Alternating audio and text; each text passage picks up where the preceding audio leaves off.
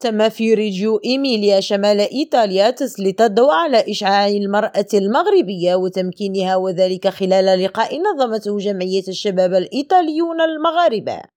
وبهذه المناسبة أشاد سفير المملكة في إيطاليا يوسف بلا في رسالة وجهها عبر الفيديو بمستوى اندماج الجالية المغربية في إيطاليا وخاصة النساء اللائي يمثلن 47% من العدد الإجمالي منوها بالجهود الحثيثة التي تبذلها المهاجرات من أجل النجاح في مهامهن الأسرية والمهنية في بلد الاستقبال.